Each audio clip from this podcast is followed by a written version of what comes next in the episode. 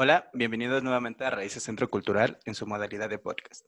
En este espacio buscamos conocer un poco más sobre los artistas que forman parte de nuestra cartelera, conocer a las personas que lo forman y cómo se origina y desarrolla su proyecto. Mi nombre es Diego Mastache y me acompaña Gema Acevedo. ¿Cómo estás, Gemita?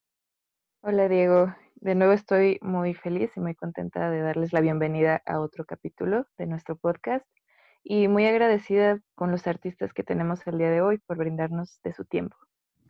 Y precisamente hoy nos acompaña eh, Gorrión Serrano. Son un trío que compagina tres generaciones de sus integrantes, tres herederos de la música tradicional que pertenecen a la memoria de nuestros pueblos originarios, con el guitarrón mariachero, la jarana huasteca, el violín y sus voces transitan por las diversas geografías de México. Ellos son Alex Montaño, Alejandro Montaño y Jesús Camacho. Bienvenidos. ¿Cómo están, chicos? Bien, bien.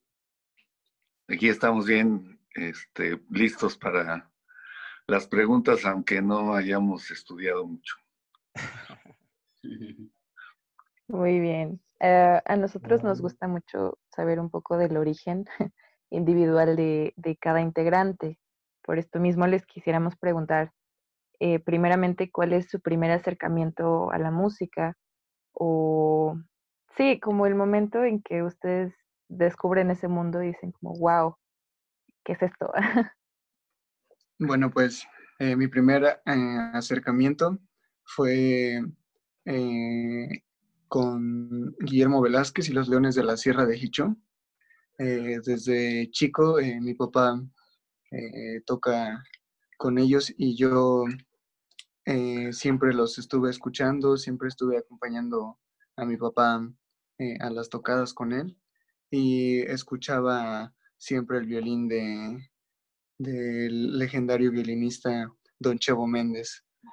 Y a partir de, ahí me empezó a llamar la atención y me subía con mi papá al escenario con un tamborcito y ahí lo acompañaba a todas las tocadas. Eh, luego eh, fui un poquito con la jarana huasteca hasta que le dije a mi papá que quería aprender a tocar violín.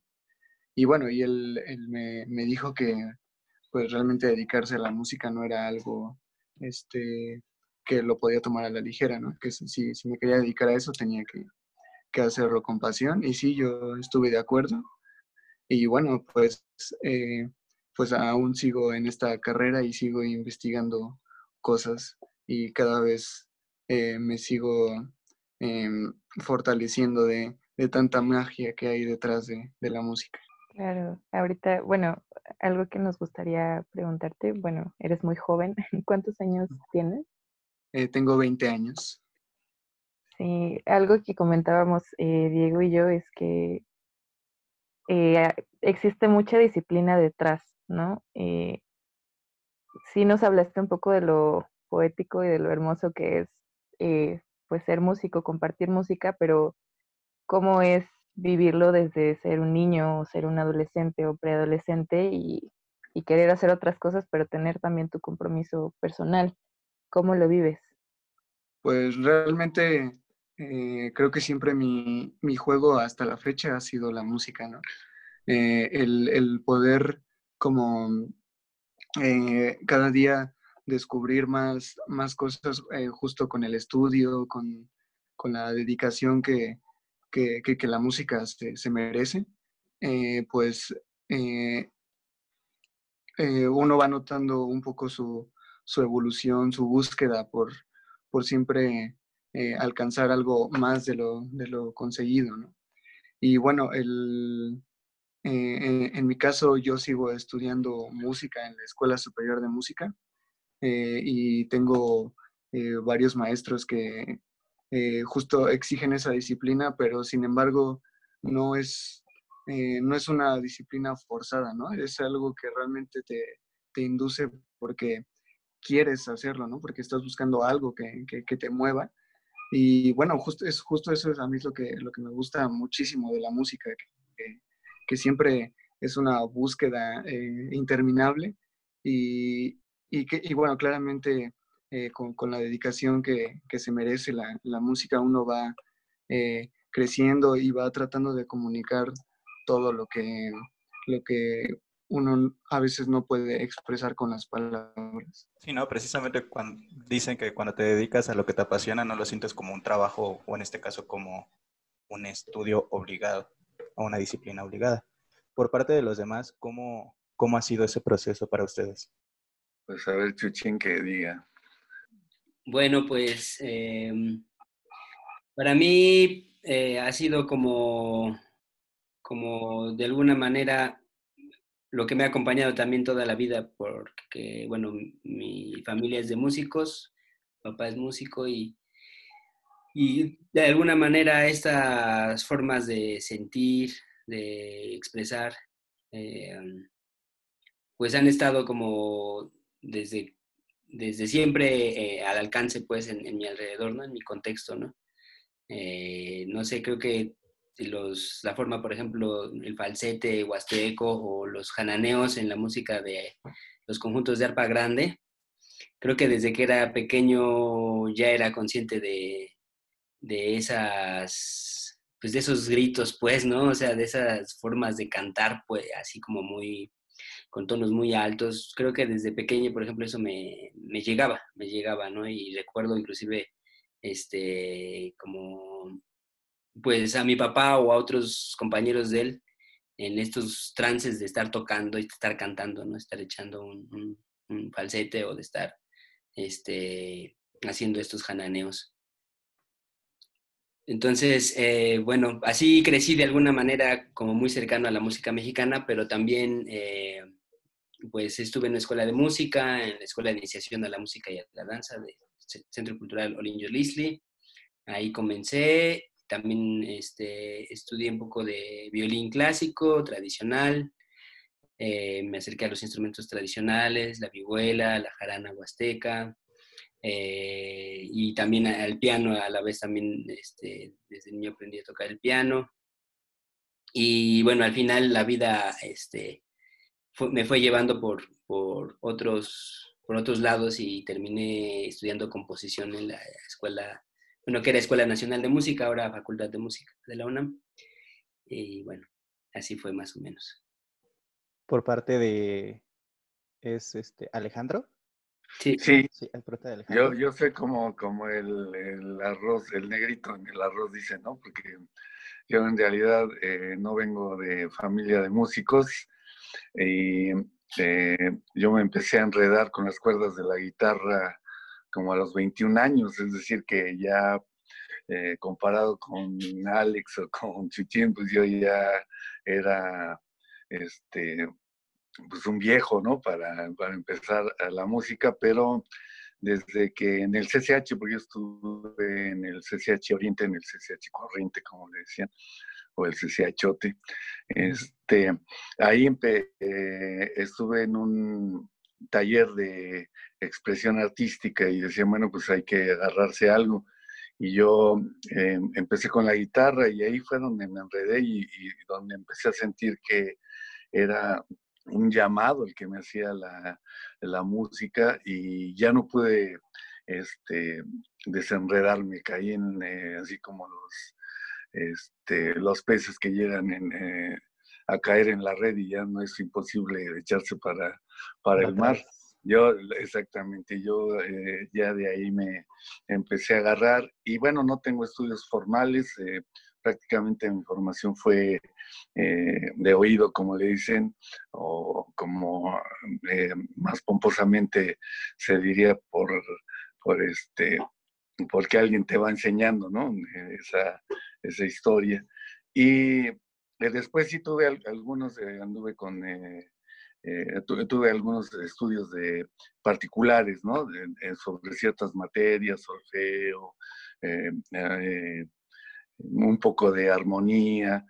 Y, bueno, esto me ha ayudado un poco para poderme complementar con Alex y con, y, con Jesús, porque de repente se vuelve técnico el, el ensayo y bueno, pues ahí es como puedo entenderlos de alguna manera, pero ellos sí tienen esa formación este, escolástica que da mucha, mucha, este, eh, pues estructura musical, ¿no? Y es mucho más este, profundo, de repente yo siento que es, es más profundo en ellos el, el, sentir, ¿no? Hablan de colores en, el, en, eh, en, en las notas, hablan de, de, cuestiones así muy... técnicas, ¿no? Sí, técnicas, además como muy sutiles, ¿no? Es como la, la parte del pétalo de rosa, eso que se ve por encimita, que es como un, como un aulado o eso que hace brillar, pues eso es lo que ellos van percibiendo y bueno, yo a mi manera me voy ahí pegando un poco con ellos, ¿no? Y bueno, además, este, pues soy el, eh, decías, eh, tres generaciones, yo soy la, la generación este, más avanzada. y ya, este, ahorita que nos contaron un poquito sobre su formación individual, ¿cómo es que se forma Correón Serrano? ¿Cómo es que pues se hace toda la unión para crear el proyecto? Pues fíjate que en, el eh, fue a lo mejor una cuestión casual, aunque no, no lo es tanto, es decir, que nosotros teníamos un, trabajo en un, en un, lugar fijo y de repente, eh, eh, yo, te, bueno, más bien yo pertenecía a un trío y en e, ese trío de repente faltaba el violinista y empecé a jalar a Alex, ¿no? Y entonces Alex ahí entraba con el violín, pero pues estábamos hablando, ya tiene seis años el, grupo, entonces eh, Alex tenía como 14, 15 años, y en ese, también en ese trayecto empezó a, a fallar el, eh, eh, llevábamos vihuela, y entonces le dijimos, pues vamos a decirle Chuchín, y en esas andábamos con, varias veces lo, lo hicimos ahí, y la sonoridad que se producía entre los tres era así bastante este, contagiosa, nosotros nos prendía. Y pues en esa, en esa dinámica dijimos, oye, pues ¿por qué no lo volvemos una cuestión formal y hacemos ya un trío, este, eh, así como estamos, como, como sonamos?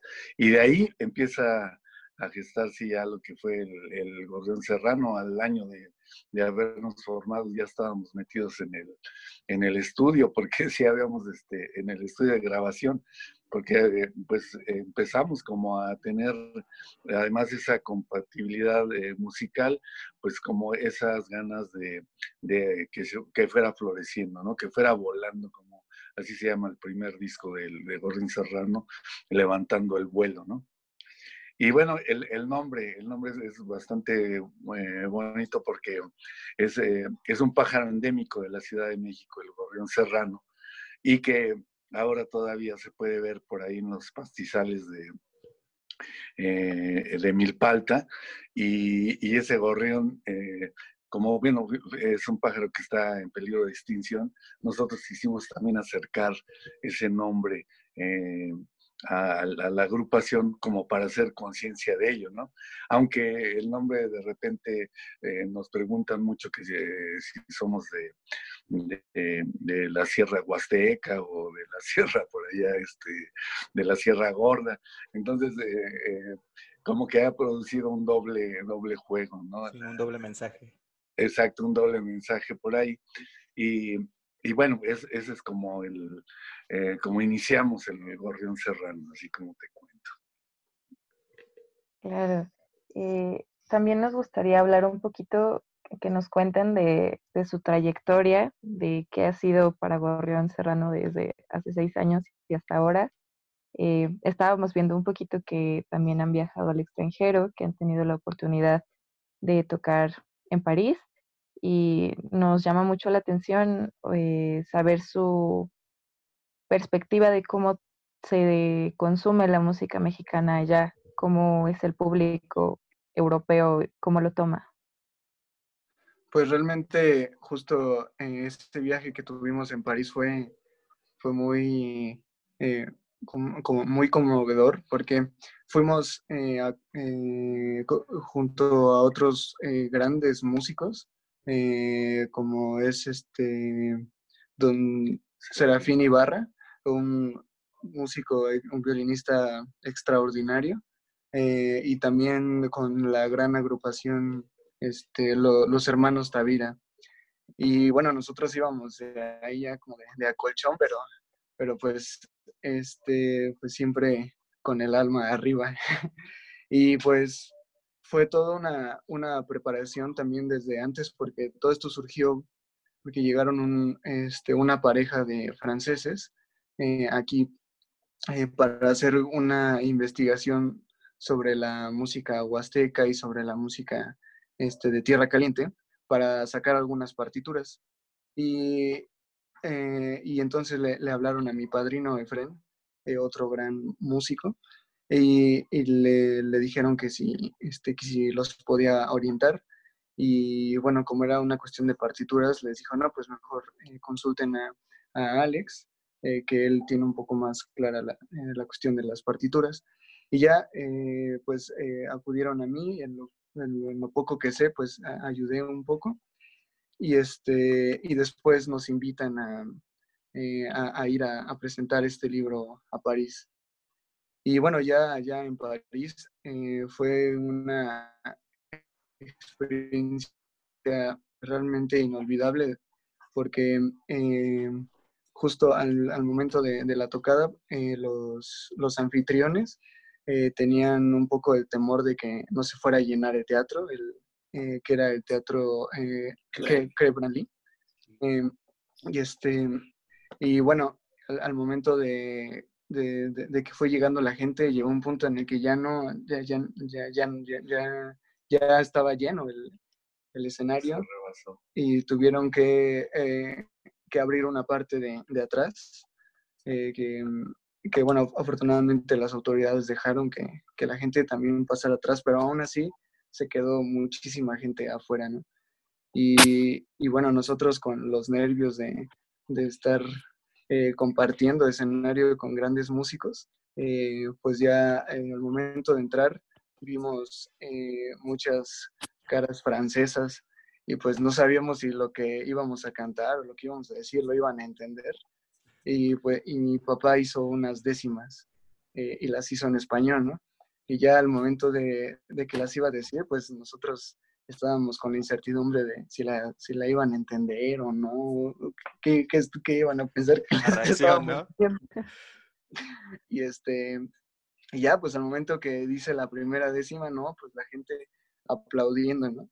Digo, no, pues al parecer sí, entendió. Eh, y ya entonces echamos eh, una segunda décima y no, pues aún la gente se prendió más y entramos con el, con el que reque y fue una eh, euforia eh, que, que, se siente tanto en, eh, en, un concierto como también en fiestas que hemos estado y que nos encanta estar, ¿no? Entonces, sí fue un concierto, pero también creo que fue una fiesta para nosotros el poder compartir esta música allá y, y disfrutar el estar con grandes músicos.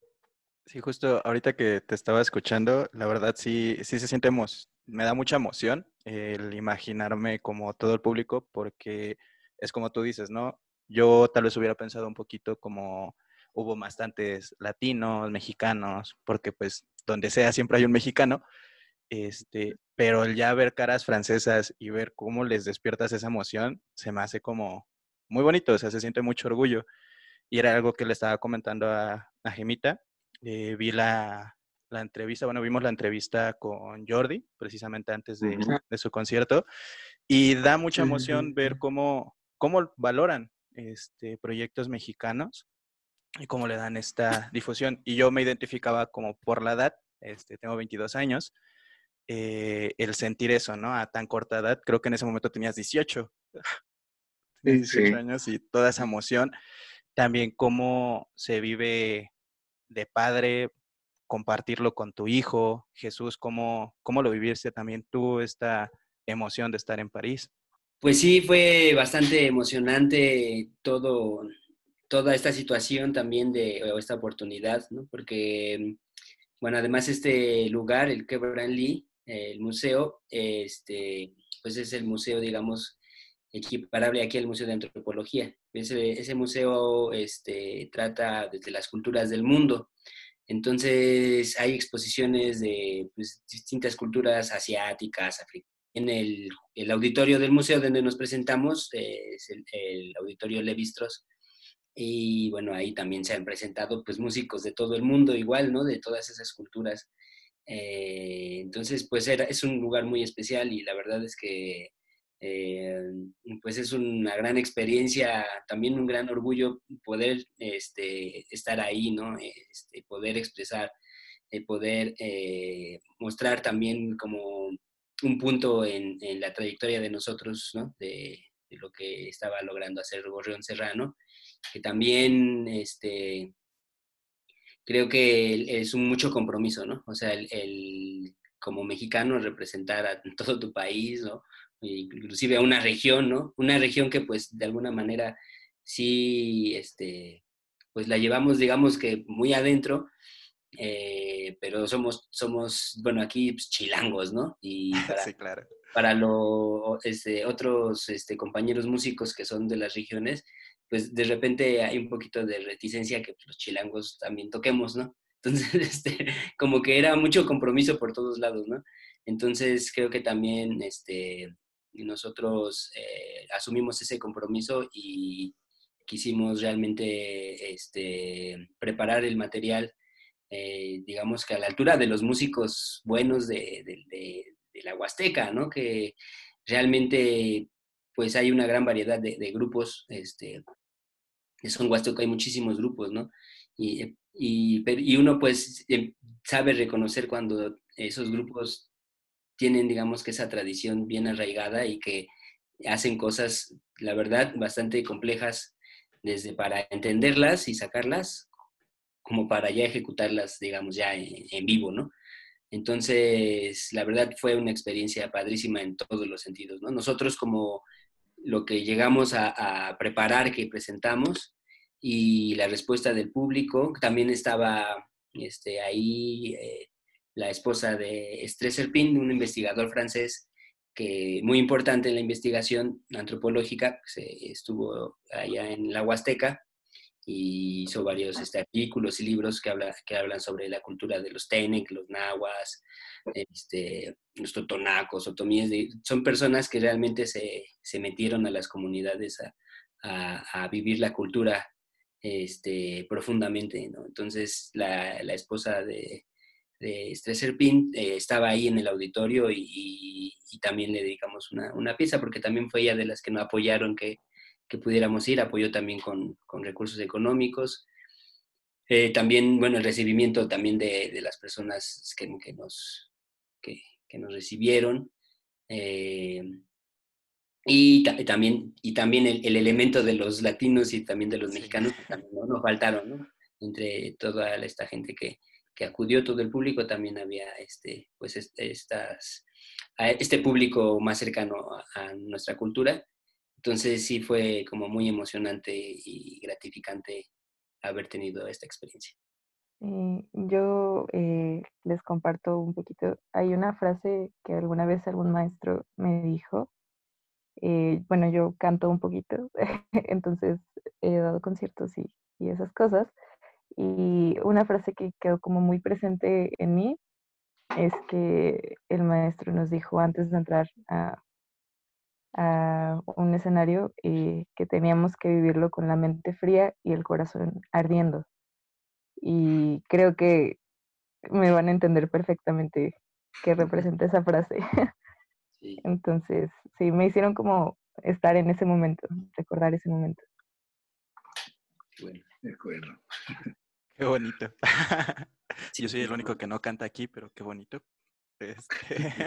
Y hablando de cantar, eh, me gustaría preguntarles, eh, yo sé que todos tenemos distintas habilidades y a mí me parece algo muy complejo combinar el, tocar un instrumento y cantar al mismo tiempo. Y sé que eh, todo tiene su virtuosismo y su, nivel de complejidad, entonces me gustaría saber también un poquito cómo es para ustedes emplear su voz en, en su música. No, pues Realmente eh, ahí todavía seguimos investigando cómo, cómo hacer eso. Pienso pues que todo cantante investiga toda su vida. Pues realmente eh, es algo es como, eh, realmente la voz es otro instrumento, ¿no? Que, que tenemos los, los, seres humanos. Y bueno, el, el como encontrar eh, tu voz, tanto, por ejemplo, en mi caso, en el violín y, y, pues ahora de, desde mi garganta, pues es algo complejo, pero que también te da como muchas posibilidades en el sentido de, em, de poder expresar eh, de, distintas maneras la música, ¿no? Eh, a mí, por ejemplo, en la escuela me dicen mucho que, que, si no puedes cantar lo que, lo que quieres tocar, pues realmente no, no vas a poder tocarlo, ¿no? Y pues es justo un, un canto que, que, hasta te surge internamente, ¿no? En, nuestro caso no tenemos eh, una formación académica vocal, pero bueno, ahí berreamos lo que, lo que podemos y pues entonamos lo más que, lo más que podemos. Sí, claro. Además, por tu edad, todo el cambio de, de voz en la pubertad y que se sigue desarrollando debió de ser muy divertido. No, pues aún, aún los gallos siguen saliendo. Sí, claro. Y sí, bueno, ha sido también como o sea, como un proceso el que justo, ¿no?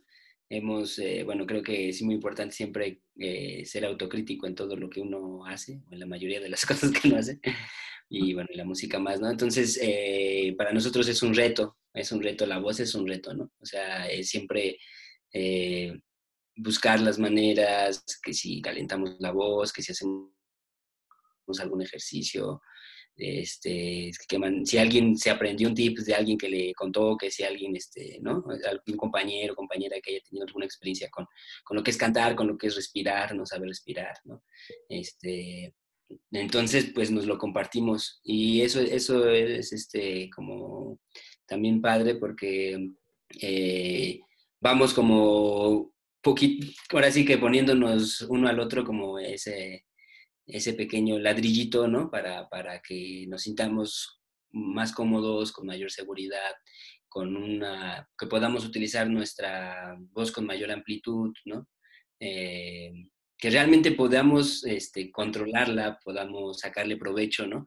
Pero como dice Alex, pues es, es un proceso y, bueno, nosotros sentimos que, que ahí vamos, ¿no? Vamos, este, ya tomamos camino, pero pues nos falta mucho todavía. Y hablando sobre también este proceso y lo que se está viviendo en esta actualidad, tanto en el país como todo el mundo, ¿cómo se han podido adaptar a la cuarentena, a esta pandemia? ¿De qué manera, de qué manera lo han estado viviendo ustedes como músicos? Pues yo creo que uno, uno se, se instala en la nostalgia porque eh, ya son muchos meses, estamos hablando prácticamente de medio año, y que no hemos tenido un contacto físico con, con la música, es decir, eh, nosotros somos este, un grupo que va itinerando regularmente, andamos eh, itinerando por diferentes partes de la ciudad, diferentes partes de, de, la misma república y a veces hemos tenido la posibilidad hasta salir de, México. Entonces, esta, esta diversidad que da eh, la música, eh, que de poder estar en un lugar o en otro y siempre teniendo ese, esa eh, comunión entre el que está disfrutando de la fiesta de la música o, que va a un concierto y, disfruta solo de los sonidos. Bueno, toda esta parte es, eh, decía, la nostalgia porque se extraña, ¿no?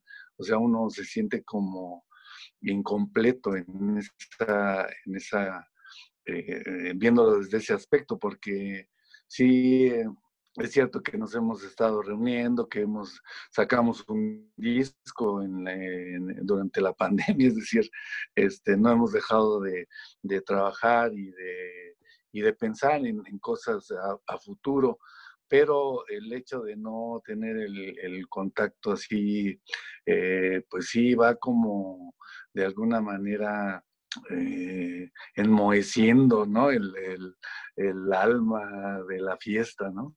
Y, y eso ha sido muy, eh, bueno, yo pienso que estoy hablando por los tres, pero en mi caso sí ha sido muy, muy duro, muy fuerte esta, esta historia. Sí hemos hecho algunos este, eh, en vivos en, en, el Facebook, en YouTube, y, y, te contestan por ahí en, en, los mensajes que qué bonito, que, que si no tocamos esta, pero en la realidad la, eh, esa magia que se da en el, en el contacto, pues es, es de, extrañarse. Y lo más complicado es cuando uno tiende a ver hacia el futuro y todavía no se ve el final del, del túnel muy claro, ¿no?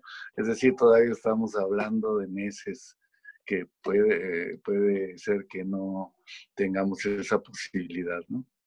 No sé si alguien más quiere externar su, su punto de vista, pero yo por ahí la veo.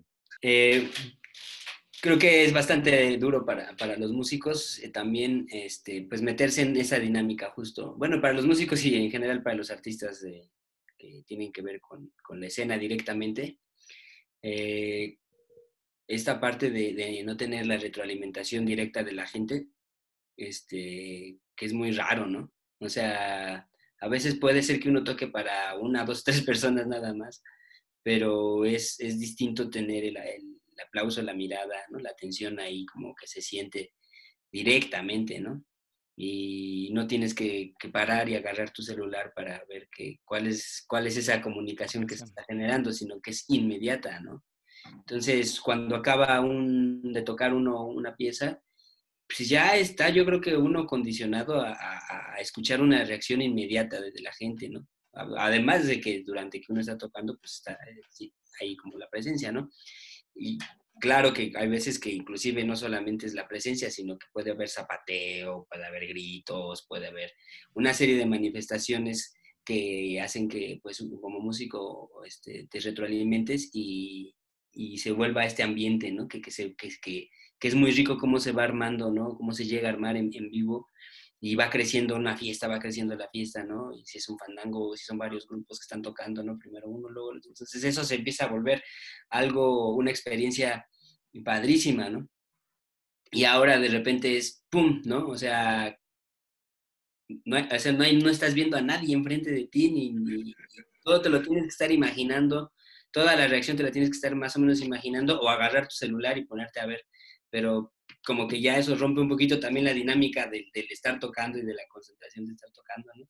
Este, luego vemos mucho que algunos compañeros, pues no sé, empiezan como que, bueno, pues sí es un concierto, pues, pues empiezan a platicar con, primero platican con, con, la gente que se está conectando y luego ya empiezan a tocar, ¿no? Pero pues si es una persona que igual y no, no es su amigo, no es alguien tan cercano a ellos y los quiere escuchar, pues de repente se vuelve medio cansado que pues ahí esté platicando con sus amigos, ¿no? Y que esté este, cotorreando con, los que sí lo conocen. Es muy, es muy bonito, pues, ese contacto, ¿no? Y más en estos tiempos. Pero para una persona que no está como que en el medio puede ser como, bueno, pues, pues a qué las van a empezar a tocar, ¿no? o sea, de repente. Entonces, es complejo, ¿no? Como, como, este, medias todo eso, ¿no?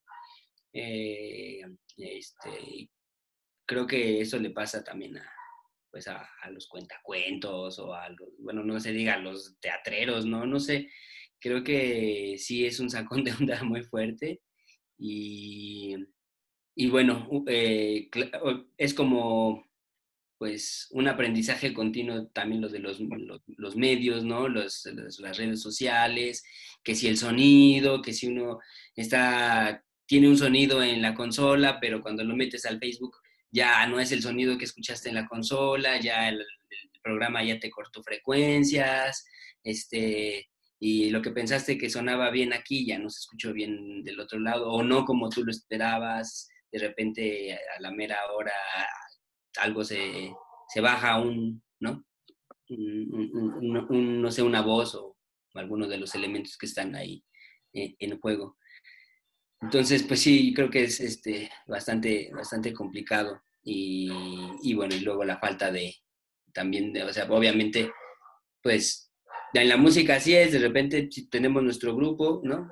Y, pero de repente te puede hablar para algo extra y que eso sucede todo el tiempo, ¿no? Y pues uno va, ah, pues sí, me hablaron para, para tocar aquí o allá, acompañar aquí, allá, pues va, voy, ¿no? Y todo eso, ¡pum! Se corta. De repente, ¡pum! Se acabó. Nada, nada, ¿no? O ni con, ni con el grupo principal estás como, como ahí, sino que estás esperando, pero tú tienes que empezar, bueno, a ver cómo le vamos a hacer, vamos a hacer una transmisión, vamos a... Entonces es como, como de por sí los músicos jalamos con un montón de cosas, ¿no? Que, pero ahora más, ¿no? Todavía son más cosas que, que, tienes que, checar, que tienes que alistar, que tienes que preparar. Que si quieres hacer un, bueno, muchos otros compañeros que, nosotros también que de repente dices, bueno, un, vamos a tocar juntos, pero pues no podemos, ah, bueno, pues entonces hay que editar un video para que podamos tocar juntos, ¿no? Entonces, este, el proceso se vuelve muchísimo más largo, este, puede llegar a ser desgastante y, y, bueno, pues esperemos que, esperemos que, pues que encontremos como las maneras, ¿no? Las maneras y que también que esperemos que esto no sea para siempre, ¿verdad? Esta situación. Y tampoco sabemos, entonces hay que irnos preparando. Sí, claro, esperar que, que esto pase pronto. Bueno, continuando con la entrevista, este, quisiéramos hacer una dinámica con ustedes. Eh, van a ser los padrinos de esta dinámica, en la cual, ya para finalizar, vamos a decir ciertas palabras y ustedes tienen que contestar con lo primero que se les venga a la mente lo más corto posible. O sea, no expresarlo tanto, solamente lo más corto posible. Si gustan, para que el orden sea primero, cada palabra que diga, primero la contesta Jesús, ya después está Alejandro y ya después Alex. ¿Les parece? Muy bien. Está bien. Empezamos. Gorrión Serrano. Vuelo. Tampoco tan explícito. Lo más corto posible. Ya, ya sí, o estuvo muy largo. El silencio dice más que mil palabras. Continuamos. Ah, sí. Em, música. La vida misma. Comunión. Alejandro Montaño. Ajá, esa es la palabra, Alejandro Montaño. Lo odio. Híjole, este. ¿No hay otra palabra? ¿Podemos pasar a la siguiente pregunta? es lo que primero que se te venga la ya llevas. Pues yo creo que vida. De tu parte, Jesús. Corteza. Guapango. De mis preferidos. Violín. Creo que esta de violín, pues, está más que cantada. Ah. ¿Quién le responderá? Em, Te digo que no habíamos estudiado. Crecimiento. Igual no hay una respuesta correcta, entonces no pasa nada si no estudiaron. es que está muy difícil simplificarlo en una palabra todo, todo lo que se siente tener un gran amigo. Pues amigo. bueno, ya mi papá responderá por mí. Vas, Gemita. Eh, sí, yo sé que son muy abstractos nuestros conceptos, pero nos gusta ponerlos un poco en problemas. Arte. Pues es creatividad, imaginación. Estaba para Alejandro. Tacos. Mi, comida. Mm, México. Eh, mi lugar de origen. Okay. Y por último, para Jesús, décimas. Mm, historia. Ah, no, falta una para ya todos. París. ¿Quién empieza? ¿Yo? ¿Yo empiezo? Sí, sí, sí. Aprendizaje. Jesús. Un espejo. Bien, pues muchas gracias por, ser los padrinos de esta dinámica. Les agradecemos mucho. Sé que tal vez puede ser un poquito complicado, pero pues. No, está bien. Parte de, es parte de. está bien para despejar la, más bien para echar a volar la, la música que tiene uno adentro. Exacto. claro. Que luego se para. y pues antes de llegar al fin, no sé si les gustaría contarnos un poco de los proyectos que tienen por delante, algo que, nos gustaría, que les gustaría contarnos. Eh, pues eh, justo hace unos días em, nos llamó un director que se llama Aquiles Morales, el cual eh, trabajamos con él en, nuestra, en nuestro quinto aniversario. Él fue el director de, la orquesta que nos acompañó, que fue la este, orquesta Joya, con, con, la cual pues festejamos nuestro, nuestro quinto aniversario y pues tal fue el, el agrado de, de, del director, de tanto trabajar con nosotros como nosotros con él, que ahora eh, nos llamó para un proyecto que vamos a hacer una unión de eh, la Xochipilzáhuatl con, con el coro virreinal eh, del claustro Sor Juana. Y bueno, vamos ahí a, a participar junto a ellos en un, en un video que, que apenas estamos eh, organizando. Qué, bonito. También, también por ahí, bueno, hay, varias cosas que se quedan como en el tintero porque queríamos hacer la presentación del cuarto. Tenemos cuatro discos, ¿no? El primero que es Levantando el vuelo, el segundo es este del árbol que no ha caído, el tercero cuando un gorrión deja el nido y este último que es eh, todo es horizonte y cielo.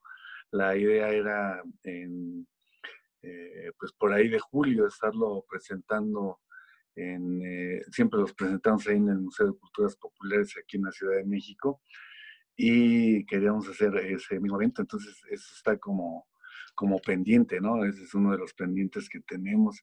Y luego con esto de que se empieza este, pues a ver, eh, decíamos la luz, eh, no se ve todavía la luz en el túnel. Nosotros ya estamos otra vez en el estudio grabando el quinto disco, esperamos que no se, no se nos vaya ahí como a, este, a juntar varios, ¿no? Y, entonces estamos en, en, esa búsqueda de material nuevo, en eh, ya algunas piezas que teníamos pensadas, inclusive que no cupieron en el cuarto disco, están ya este, ya grabadas, entonces vamos como caminando ahí, eh, no muy acelerado, porque la, idea pues, no es tener los discos juntos, ¿no? Pero este, sí estamos trabajando en, esa parte y, eh, eh, bueno, nosotros estamos como preocupados también en, esto que decían de, la voz, de, de, los instrumentos y entonces hemos estado como experimentando más en ese sentido. Eh, hemos tenido arreglos como más atrevidos. Por ahí hay una pieza de Rubén Blades que se llama Patria. Eh, no sé si la eh, conocen, si no por ahí búsquenla. Este, es una pieza que tiene que ver con ese sentimiento que aparentemente es como algo intangible, ¿no? La patria, pues que es la patria, ¿no? Eh, pero Rubén Blades la resuelve, eh, me parece, de una forma extraordinaria y esta pieza se ha vuelto como un himno latinoamericano en muchas, en muchas ciudades eh, de diferentes países, se ha utilizado como para, pues para dignificar ese sentimiento de, de lo que somos como latinos. Y, y en ese sentido el Gorrión Serrano la retomamos, pero hicimos un arreglo porque esto está hecho eh, originalmente en Guaguancó, ahí se oyen este, los tambores y muy africano el, el, este, el arreglo y nosotros la volvimos ya una pieza como más mexicana, sí retomamos un ritmo este, de, de la costa, es decir, que tiene que ver con lo negro, eh, y, bueno, y la llevamos a, danza en Huasteca y, y, hay una participación de, donde hace un diálogo eh, Rubén Blades eh, con Guillermo Velázquez o al revés, de Guillermo Velázquez con Rubén Blades, lo invitamos a hacer unas décimas. Y entonces esta es una pieza que nos tiene como muy este, entusiasmados porque creemos que eh, eh, las décimas que hizo Guillermo con la letra que tiene originalmente Rubén Blades hace que esto se vuelva mucho más, eh, bueno, el arreglo mexicano, con los ritmos mexicanos, se vuelve muy cercano a, nosotros porque pareciera que, que, estaba como muy despegada. Y ahí es una, algo que venimos trabajando, queremos hacer un video eh, pero eso todavía está como, nosotros ya estamos grabando, pero este, eh, conjuntar a Guillermo y, ver dónde vamos a video, todo eso también está entre los proyectos próximos. No sé si me, se me escapa algo, Chichín.